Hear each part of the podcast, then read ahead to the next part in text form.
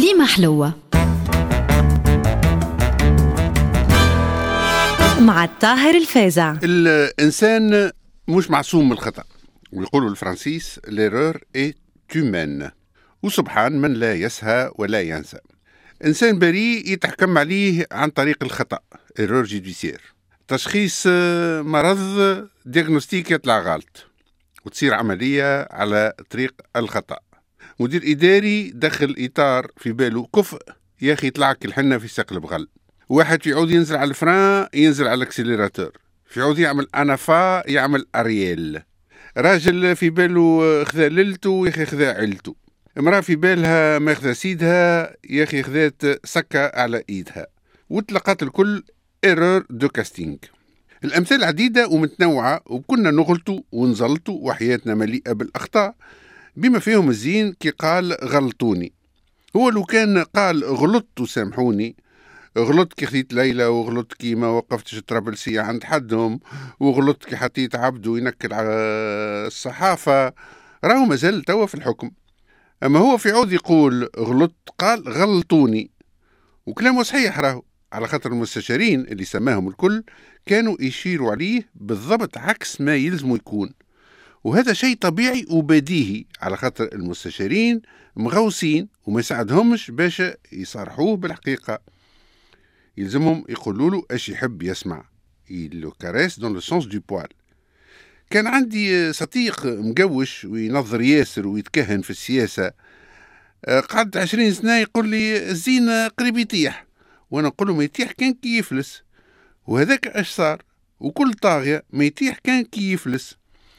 بقى كنت ديما نسمعه على خاطر لاحظت انه اللي يتكهن به الكل يصير عكسه بالضبط.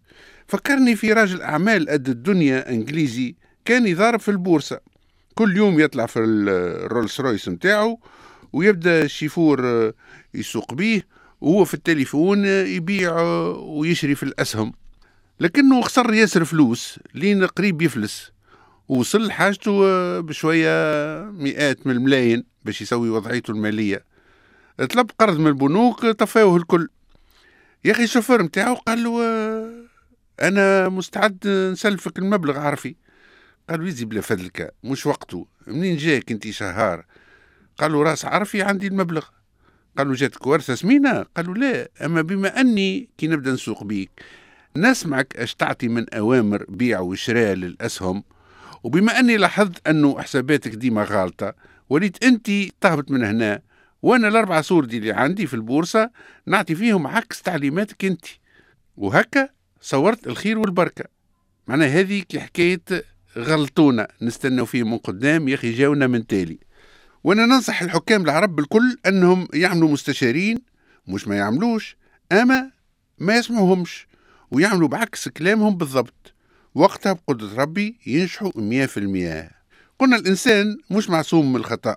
وبينت الدراسات أنه 70% من حوادث الطيارات و60% من الحوادث اللي يصيروا في المعامل الكيميائية و40% من حوادث المراكز الذرية. سببهم غلطة بشرية والغلطة ماهيش ديما ناتجة من الإهمال لكنها مظهر غير منتظر للذكاء متاعنا وتقع على خاطر مخنا يعمل قصات عربي يمكنوه باش يفكر بسرعة فايقة. مثلا كي نقول لكم الصرافة عندها عنق ونقف تكملوا وحدكم طويل. الحاصل خمسة وخميس عليكم وعيني ما تضركم ويرحم من قرة ومن ورا أو كتخطفوها وهي طايرة. وكي نقول لكم اللي يحب يدخل للجنة أنا حزب يلزمو ينتخب. أش تجاوبوني؟ صحيت والجواب صحيح. أما ما تجيوش من بعد تقولوا غلطونا. كليمة حلوة. مع الطاهر الفازع.